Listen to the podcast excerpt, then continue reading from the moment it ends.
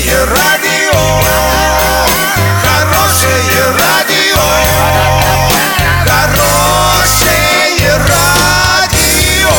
Радио Шансон. В студии с новостями Александра Белова. Здравствуйте. Спонсор выпуска магазин «Строительный бум». ИП Халикова РМ. Низкие цены всегда.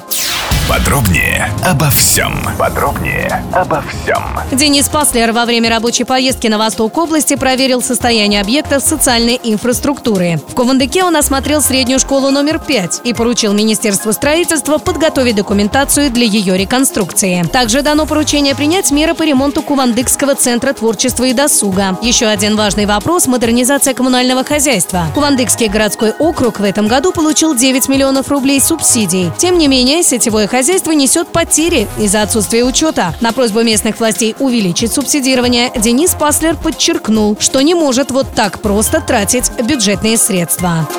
В первом полугодии объем валютных депозитов россиян вырос на 9% до 96 миллиардов долларов, сообщили известиям в Центробанке. Дело в том, что россияне считают валюту более надежным способом накопления, рассказали в крупнейших финансовых организациях. При этом общий объем вкладов граждан в рублях в несколько раз больше валютных. На 1 июля они составляли почти 23 триллиона. Следует из статистики Центробанка. Однако прирастают рублевые депозиты значительно медленнее.